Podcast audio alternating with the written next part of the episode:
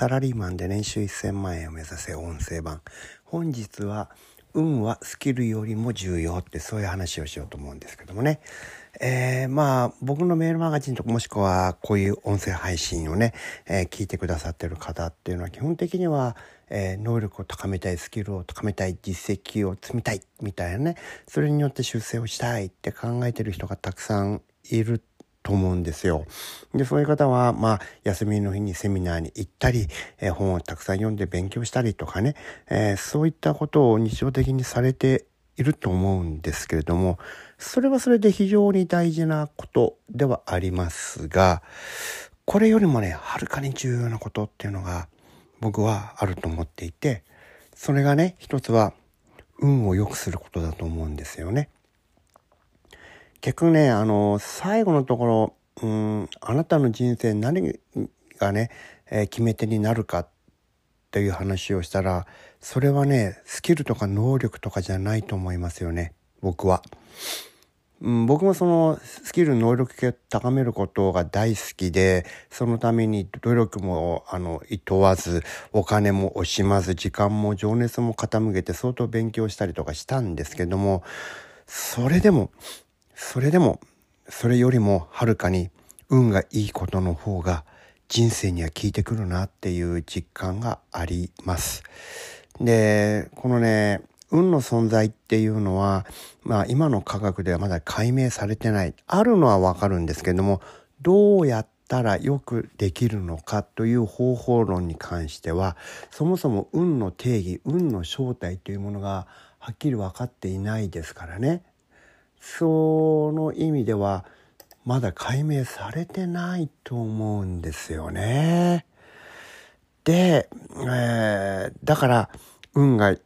どうやったら良くなるのかってこれがね非常に、えー、難しい問題になる。どうしていいかわからないから。有効な方法はなかなかわからないから。まあ、そのあたりね、僕はあの、僕の怪しい系のセミナーでどうやったら運が良くなるのかって話は、えー、いろんなセミナーで散りばめてね、説明をしているんですけれども、一つには、これね、最も簡単なとか、あの、も一番前提となる考え方としてね、自分は運が良いのだと信じることです。これがね、まず一番初めにベースになりますね。